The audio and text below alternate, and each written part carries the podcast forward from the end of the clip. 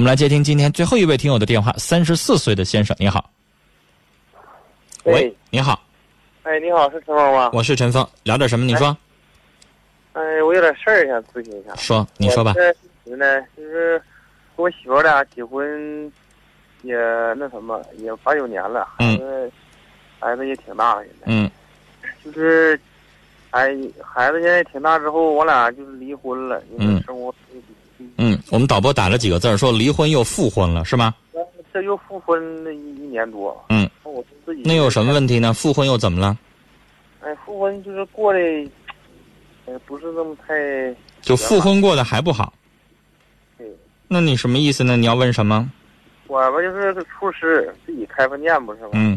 他性格也不算那么大，他性格也不怎么太好。嗯。嗯，一天晚上意见什么也不统一。嗯。反正有点事儿就都急头白脸。嗯。我瞅他挺烦的。这样。那你啥意思啊？你烦人家了？什么意思啊？我说，你看我们这种下去，你说能还生活吗？既然你都已经离过一次婚，你已经下过一次决心了，这怎么又犹豫啥呢？这不是考虑这孩子吗？我俩离婚的时候孩子五。先生，你俩离婚了几几几年？当时又复的？现在将近四四年多。离了四年多复的。啊。离婚那四年多，您带孩子咋样啊？我这不是带孩子吗？就是。也有给我介绍啥的，就都为了咱家这。那既然你也给他机会了，咱为了孩子考虑也给他机会了，两个人勉为其难的在一起也生活了，但是还是生活到不到一块去，那就没招了。那不是咱不顾念亲情，不顾念家。那俩人实在就是合不到一块去，他也不改，你也不改，先生，你们俩你不说了吗？他倔，你也倔。你们俩但凡有一个人能够退一步，刚才我劝那位阿姨，我不知道你听没听到，六十九岁那个阿姨，啊是，俩人三婚在一起生活十二年，老太太前面还把老头一顿夸，又说人好，又说人怎么怎么地的，然后最后你说俩人就因为二百块钱离了，我估计啊，咱们这边的人听着当笑话听了，你会在乎二百块钱？不会吧？但是你在乎的是啥呀？你们俩吵架，你在乎面子。你要在乎的是这些问题，你们俩讨论问题。实际上，先生，我想跟你说，有一些事儿，你想让他，你想让他听你的，然后他呢想让你听他的，你先细掰着掰着，有成大事吗？那倒是。偶尔就举个例子，偶尔有些事儿就让他做主了，能咋的？那我这也就没办法，就是为了把孩子讲一下。先生，我想跟你说，其实啊。如果他的性格能改，或者是你的性格能改，只要你们俩有一个人能改，就能过下去；或者两个人都改，那就更好了。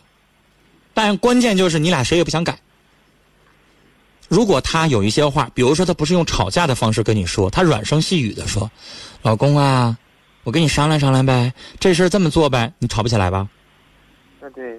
是不是吵不起来？吵不起来的话。实际上这个事儿你还是不愿意，但是他要这么跟你商量，你可能也就答应了。那女人要是跟你撒个娇，哭一鼻子，最后再求求你，你不也得同意吗？他可能今天他想花两万块钱买个貂，你死活不能干。哎呀，他要是那么这么的，你就跟他急了。但假如他他慢慢磨呢，磨呢，成天给你做好吃的，天天伺候你，比如说连着给你洗一个月脚，然后你心里边软了，买就买吧，哄他高兴，是不是？但是他现在不改变，你说了他死犟了，你瞅他你就烦。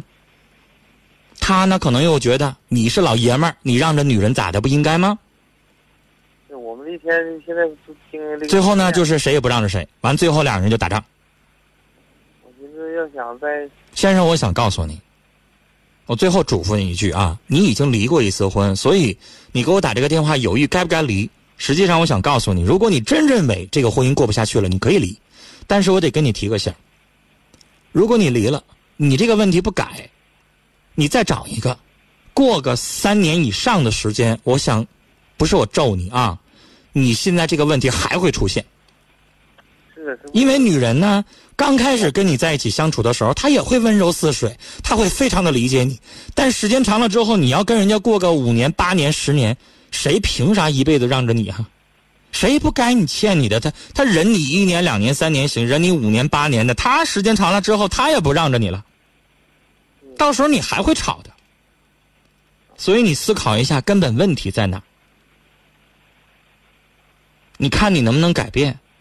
你能改变，那还离啥呀？先跟他改变试试呗。我这不是寻思现在开小饭店嘛，想要经营的扩大一点。我这一瞅，我们俩这种情况下，再开，再开下来那个大一点店，我看这。我建议你下一个店别跟夫妻开，下一个店找个兄弟，属于那种入股型的，由那个兄弟管理，然后你出资，你出经验，你俩对半分。用这样的方式比较好复制，要不然的话也是个事儿。不要想着说夫妻两个人一人管个店，那可能有点太操心。是吧？